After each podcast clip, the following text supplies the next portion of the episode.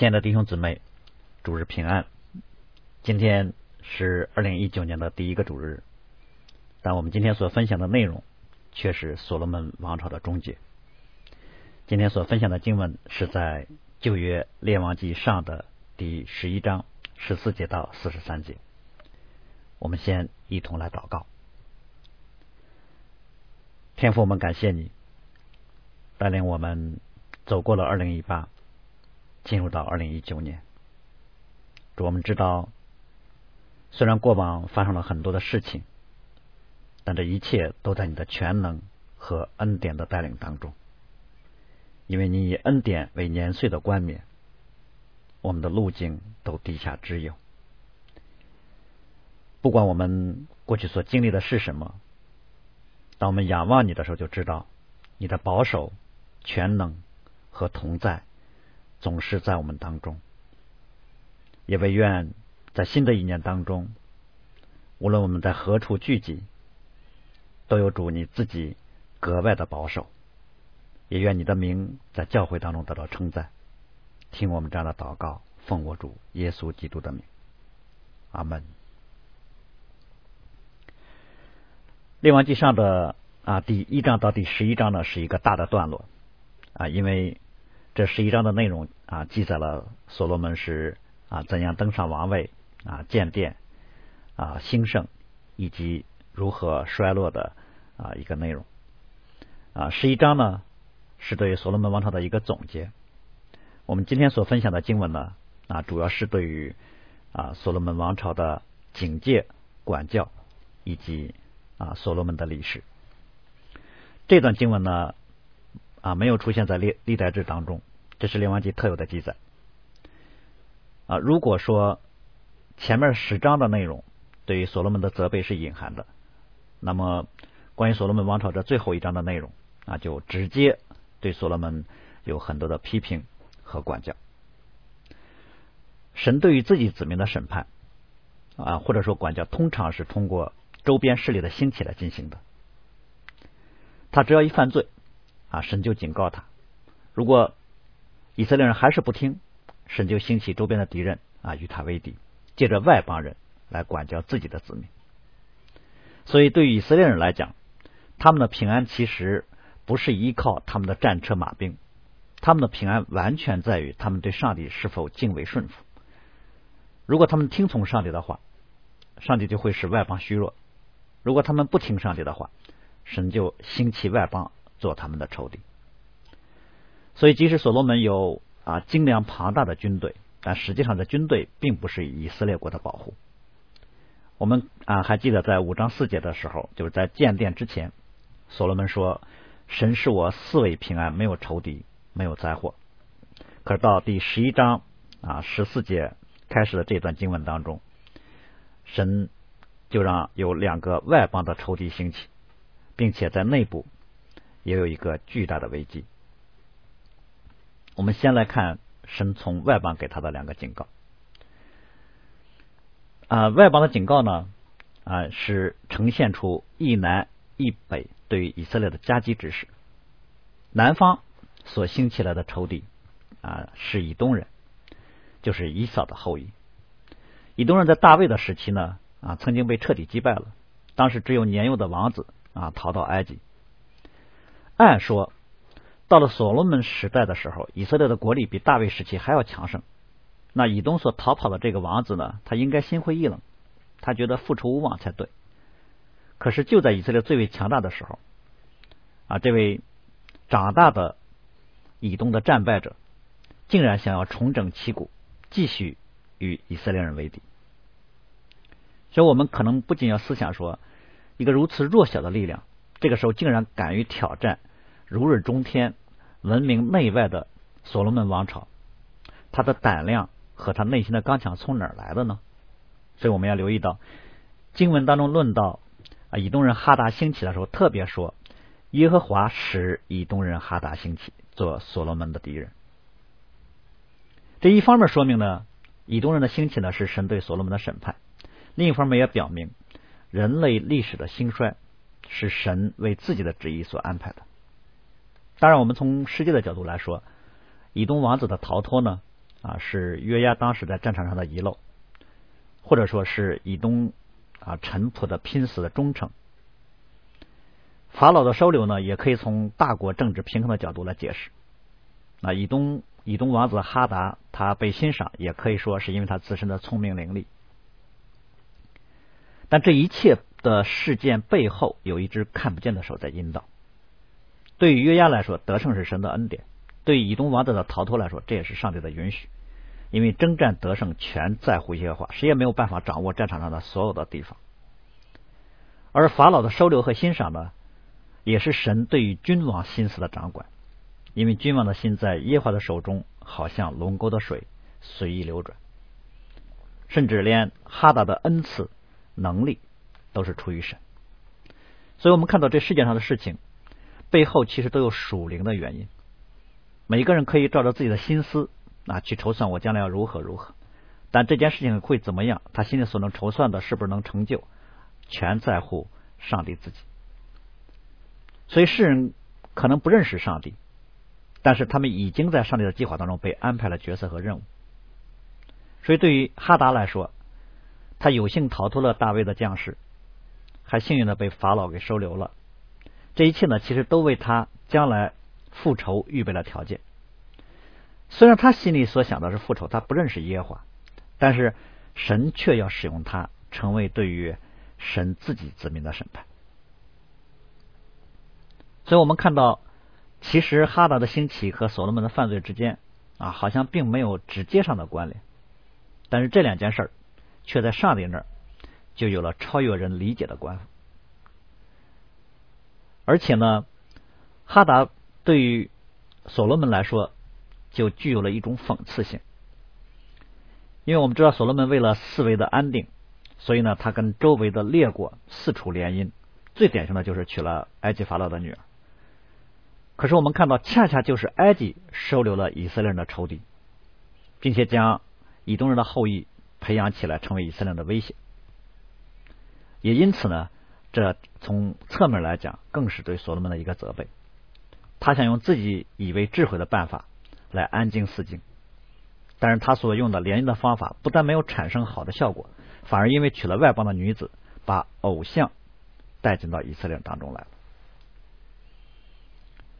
所以，对于所罗门来说，他对于上上帝所说的，对神所告诉他的，不可与外邦结亲，置若罔闻。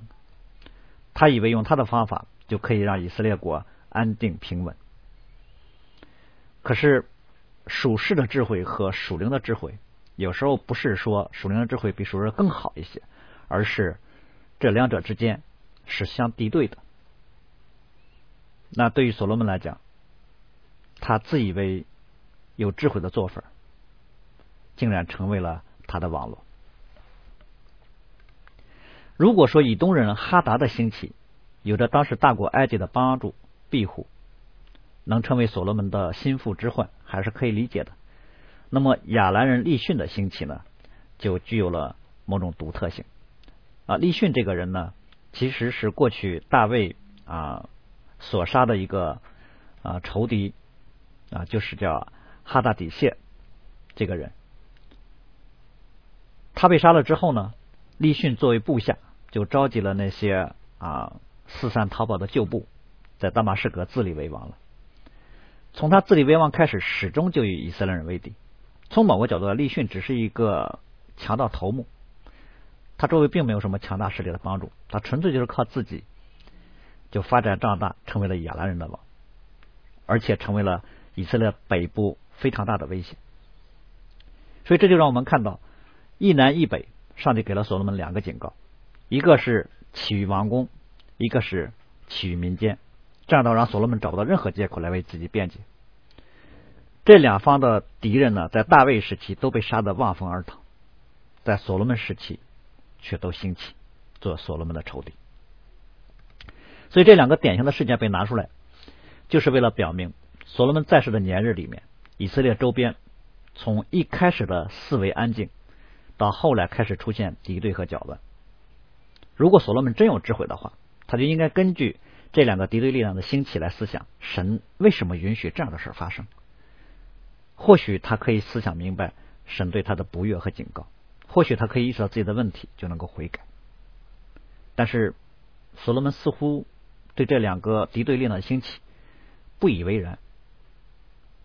所以新约的时候，使徒保罗曾说：“属灵的人能看透万事。”所罗门对于这两个敌对力量的兴起，显然表示啊，他看不透这两件事背后的属灵原因。他可能在属世的谋略策策略上非常的娴熟，但是在属灵的洞见上显出了所罗门的浅薄和愚昧。所以要想看透这个世界，只是有属世的智慧是远远不够的。要想看到这个世界上所发生的事情，必须有一个超越的属灵的视角，那就是必须有跟上帝之间活泼的灵性的关系。这样不但能够看透事实，更能够从世界上发生事情的变化看到上帝的心意，也因此呢，就能够对当下的历史处境照着神的心意来解读。不但能够知道自身的问题，还能够知道如何应对的智慧。显然，我们看到自称为智慧的所罗门啊，不明白上帝的作为，也因此他对于这两个警告就无动于衷。可能对于所罗门看来，他觉得这不过就是两个跳梁小丑，不足挂虑，对以色列人构不成什么威胁。既然在比较遥远的外部所兴起来这两个敌对的力量没有引起所罗门的重视和悔改，那么神就让第三个对于所罗门来说不可回避的一个巨大的啊危机展现出来，来刺激他一下，那就是。借着先知把以色列王朝将来要面对的重大变故给宣告出来。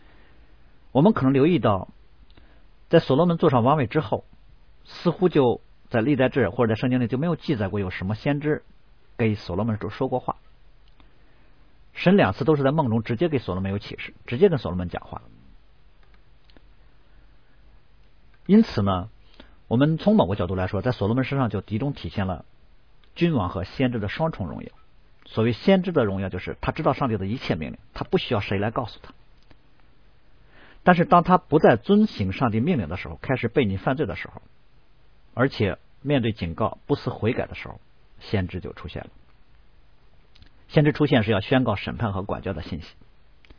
所以这里面，当先知亚西亚出现说话的时候，这是列王记记载所罗门执政之后先知的第一次出现，一出现。就是对于灾祸的宣告，当然对于所罗门来说就是灾祸。那先知所宣宣告的信息是什么呢？就是所罗门所统治的以色列王国要分裂，而且另外一个有一个人要分走大部分。啊，所罗门王朝只会只给他留一小部分，分走大部分的那个那个人叫什么名字呢？叫耶罗伯安。照着这段经文当中记载呢，耶罗伯安是一个。大有才能，而且还很殷勤的人，又有才华，又有又又很勤奋，那一定会引起所罗门的注意。所以所罗门就派他管理约瑟家一切的工程。这里的约瑟家呢，啊，不是只是指以法莲和马纳西两个支派，而是指南，而是指北方十个支派的一种统称。也就是说，以罗伯安被所罗门任命为北方十个支派的大总管。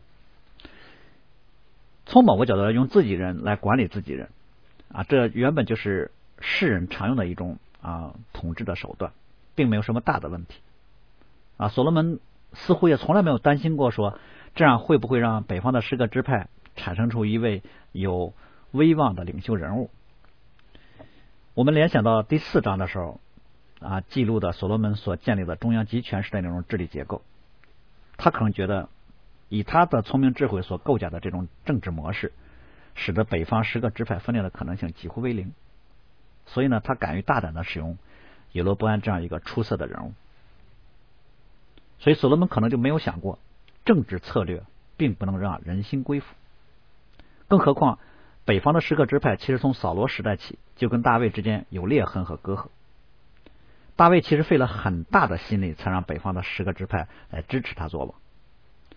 但是后来，当到了亚沙龙叛乱的时候，大卫呢又一次不当的处理了犹大支派和北方十个支派之间的关系。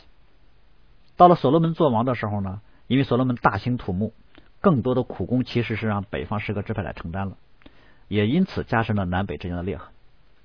所以，以罗波安这个人物的出现，一方面使得北方的十个支派有了一个他们都能够认可的领袖人物，另一方面也加强了北方十个支派的内部凝聚力，或者说加强了北方十个支派的离心力。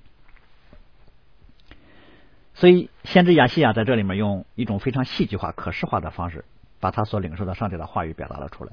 啊，这我们知道这是旧约先知特有的风格，那就是把他的衣服一件新衣服啊撕撕成十啊十二块，然后跟耶罗波安说：“你可以拿走十片。”意思就是耶罗波安将来可以成为北方十个支派的领袖。啊，大卫的后裔就是所罗门的儿子呢，依然可以。还有两个支派的跟随，这对于耶罗伯安来说，我们要知道，不是因为他的能力被上上帝所欣赏了，而是神要兴起他，要借着他作为对于所罗门的管教，是神拣选了耶罗伯安，给他有这样的尊荣，想要在神其实想要借着耶罗伯安，在大卫家族之外再立一国，这个时候我们只能。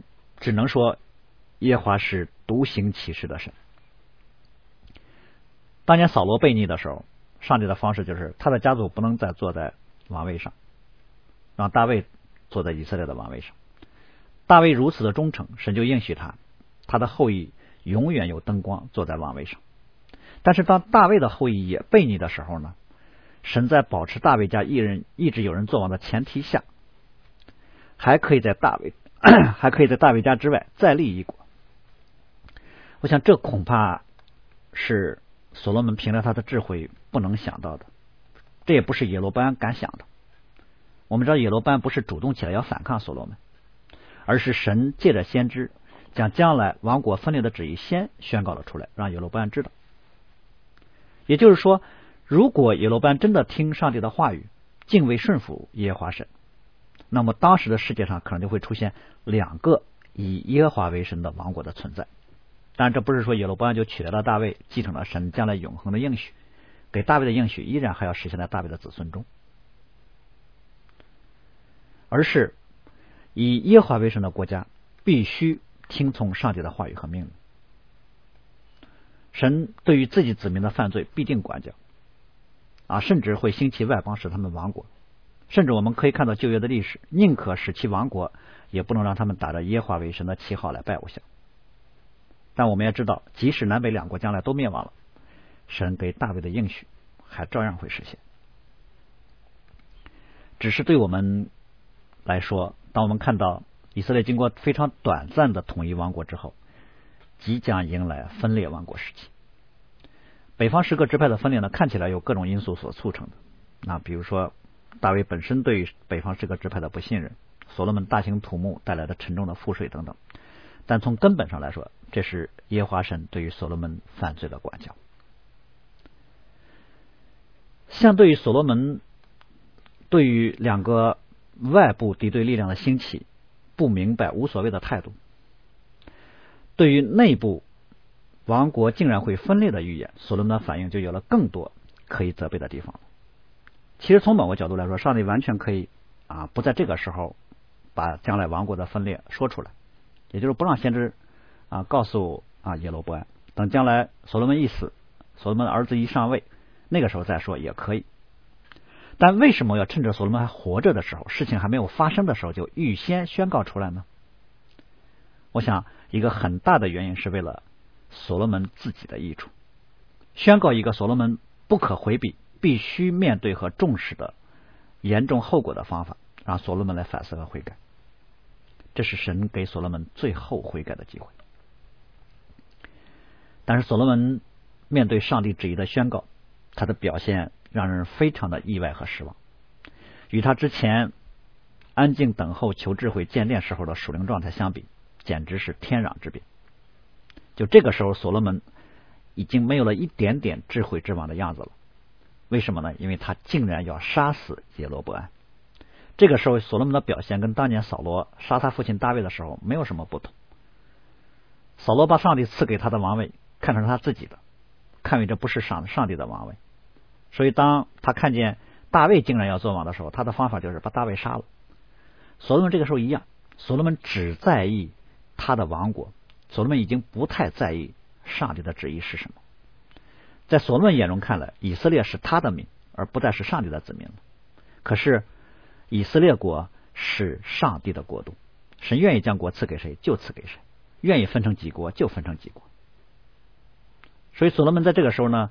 他从某个角度已经不再看他的身份是上帝所立的上帝国度的君王，他看他自己的王位是他私有的，甚至他在他的眼中看来，上帝竟然要分裂他的国家，上帝竟然插手了他自己国家的内部事务，所以我们看到所罗门这个时候对上帝内心里面没有了丝毫的敬畏，他听见了先知所说的话。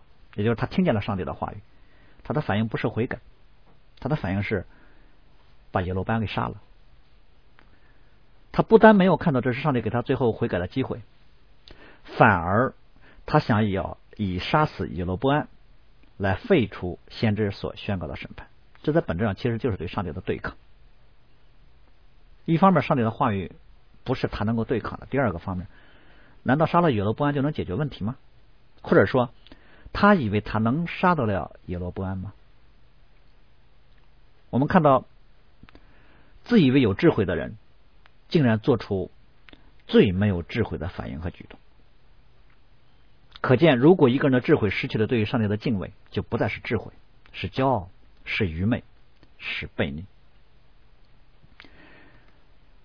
所罗门在面对王国所存在的危机的时候。他采用的方法跟今天在地上的世界君王啊解决方法的思路一样，他不是去解决问题，而是去掩盖问题。当然，我们知道所罗门还没有胆大到说要杀死上帝的先知这样的程度，但是他觉得杀死以罗伯安这样一个无名小辈应该不算什么。在他的想法里面，先知可以这么说，那我不敢动先知，那毕竟是上帝的仆人。但是以罗伯安你是谁呢？竟然真的就敢听先知所说的话，所以他不是去解决问题的本质。而是去解决问题的表表象，最简单就是解决掉那个出问题的人。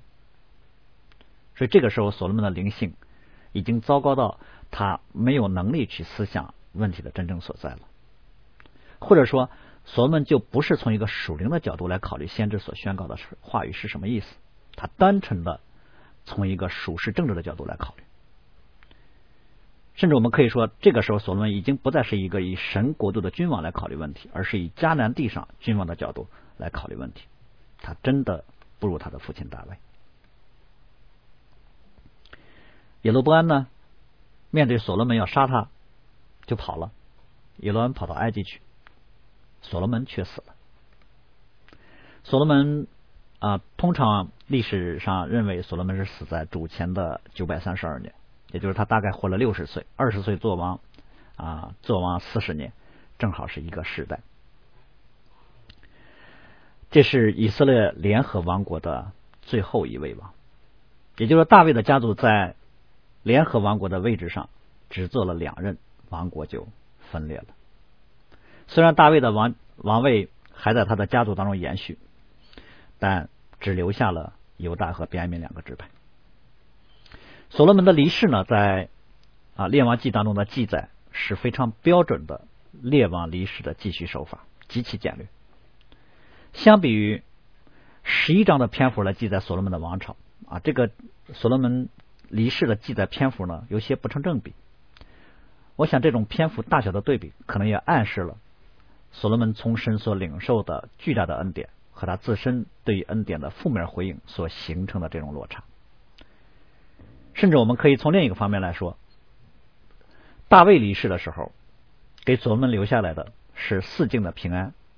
建殿所需的一切材料和预备，可以说，与其说是所罗门建殿，不如说是大卫、所罗门一起建殿。所罗门只是一个执行者，大卫给所罗门留下了他需要的一切：属灵的叮嘱、政治的关系、建殿的样式、物质的准备等等。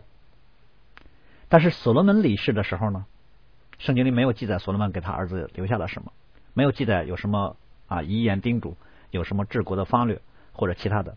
但我们都知道，所罗门给他儿子罗班留下的是一个内忧外患、危机四伏的局面。所罗门王朝从以色列的历史来看，是他啊，是整个以色列啊最为兴盛的时代。这是以色列国度啊，这是以色列作为一个国家在地上辉煌的顶峰。但我们从十一章集中看到，最终对于所罗门的评价却是负面的。从辉煌到分裂就一代。对所罗门而言，他一生当中最智慧的事情，第一就是求智慧，第二就是尽心竭力的建殿。对于求智慧这件事儿，之前啊，园林分享的时候也提到过，他所求的智慧不是最高等级的智慧，当然能求智慧已经很好了。所罗门所治国的智慧都是从从上帝而来的，但是。最高等级的智慧不是谋略和知识，而是对于赐智慧的上帝的敬畏。如果没有对上帝的敬畏，智慧和恩赐就会成为一种试探。所以，对于所罗门来说，他的第一个问题就是他依赖智慧过于对于上帝的依赖，他对于解决一件事情的关注过于对于上帝心意的关注，或者说他对于国位的关注过于他对于他和上帝之间关系的关注。所以我们可能就留意到。扫罗的时代有先知萨摩尔，大卫的时代有先知拿拿丹和加德，啊，罗班的时期有先知施玛雅等等。所罗门时代就好像没有先知似的。当然，我们从这一章就可以知道，所罗门执政的时候其实有先知，但是先知不跟王不跟王王讲话，因为所罗门自以为有智慧到了一个程度，他觉得他不需要先知告诉他上帝的律法和心意，他都知道。他什么都知道。新约里面说，但知识是让人自高自大。显然，所罗门虽然知道，他却没有遵守律法书上所记载 对王的一切律例和典章。他向他的兄弟心高气傲，他也偏离啊律法啊，他也为自己来囤积很多的马匹啊、金银等等。他没有把上帝所说的话语放在眼里，所以真正的属灵智慧不是有属灵的知识，而是能照着自己所知道的去行。所罗门只是求能判断别人的智慧，他却忽略判断自己的智慧。他可以审断别人的是非，他却不知道自己的对错。因此，他可以做以色列人的王，但是他却轻忽上帝做他的王。因此呢，所罗门所求的智慧其实是一种恩赐，或者说是一种能力。恩赐不等于属灵的境界。而建殿这件事儿，我们说这是所罗门在世上啊所做的最大的功绩，但这也可能是所罗门后续失败的原因之一，因为他尽心建造了圣殿，所以他觉得他已经完成了上帝面前的托付和使命。我们知道圣经的原则是听命胜于献祭。从尽心建造圣殿的角度来说，这是所罗门的听命，但是他却将他对圣殿的建造看为是他在上帝面前的献祭，而非是听命。换句话说，我们很多的时候也很容易将自己的听命看为是在上帝面前的功德，并以此在上帝面前自夸、骄傲和懈怠。所以，所罗门眼中，可能他觉得，只要将上帝借着他父亲大卫所交付的建殿的使命完成了，那他就是对得起上帝了。其实，最大的成功是对于上帝话语的遵从，而不是建殿。建殿只是上帝给所罗门诸多命令当中的一项。这殿其实并不算什么，遵行了上帝的旨意才是重要的。建殿固然是对上帝旨意的遵从，但却不能够代替对于上帝其他命令的遵行。也就是说，只在一件事上遵行，并不表示就可以交差了。当然，这已经是蒙神喜悦了。敬虔是指在所有的事情上都尊主为大，但我们人性的弱点往往就是在谁都知道的事情上遵从上帝的心意，在不被人关注的啊层面上就任凭软弱和私欲来放纵。我们有时候以为这是小事儿啊，这不重要，这无所谓。神当然有时候会允许人有软弱，也有很多的宽容和忍耐，但这并不意味着第一，上帝不知道；第二，上帝不在意。那对所罗门来说，他最大的问题，或者说他最啊不太啊关啊不太引起他重视的问题，就是他娶了很多外邦的妃嫔。当然，这不是所罗门特有的问题，当时的君王都这样，扫罗和大卫也这样。但似乎上帝并没有就这样的事儿去责备扫罗，也责备大卫。所以，可能所罗门就觉得说，虽然摩西律法说不可以为自己多立妃嫔啊，但他觉得说，神其实不看重这一点，无所谓。所以，就是在这一点上，对于上帝律法的轻视，成为了所罗门失败的开端。因此呢，从某个角度来说，上帝对于所罗门的责备呢，重心其实不是落在了不可多取分嫔啊妃嫔这一点上，而是落在了他被他所娶的那些妃嫔诱惑他的心，去随从了别的神。第三个所罗门生命当中比较大的问题，就是他罔顾神给他一切的恩典和警戒，就是第六节所说的，他不效法他父亲大卫，专一顺从耶和华。所以不专一可能是所罗门生命当中最大的问题和失败啊，这一点跟扫罗有点像。大卫被上帝所喜悦，虽然也有很多的失败和跌倒，但大卫对于上帝的专一顺从就体现在大卫第一从不寻求外邦的偶像，第二呢一被责备立刻就悔改。所以我们说所罗门从某角度来说可以允许他有一些骄傲，可以允许他暂时的不看重神的律法，可以允许他。啊，多纳妃嫔，积攒财宝等等，但是所罗门不能够随从外邦的偶像。第二，不能够对上帝三番几次的警戒置若罔闻。单从恩典的角度来说，以色列没有哪一位王所领受的恩典超过了所罗门。他有敬虔的父亲做榜样，他所继承的是一个强大稳固的国家。神又给他有荣耀的使命，赐给他超人的智慧。神多次向他亲自显现，给他有各种各样的祝福。但是，最终他却随从了外邦的偶像，所以最后我以诗篇啊一百一十一篇十节的经文啊作为今天正道的结束。敬畏耶和华是智慧的开端，凡遵行他命令的是聪明人。我们一起来祷告，天父，我们要在你的面前再次仰望你的圣洁。恩典和怜悯，主我们知道你是大而可畏的神，你的命令超乎万有之上。愿我们的心在你里面常常心存恐惧战惊，来仰望你。让我们知晓，其实在这地上，这一切都要过去，唯独遵行你命令的，才能存到永远。愿我们的心常常来寻求你，不但知道你的命令，更是乐意。照着你的命令去行事，让我们能够超越这世上啊做事情的成败与否，而单单来看我们是否行在了你的旨意中，是否蒙你的喜悦。愿你来帮助我们，使你在这地上大得荣耀。听我们这样的祷告，奉我主耶稣基督的名，阿门。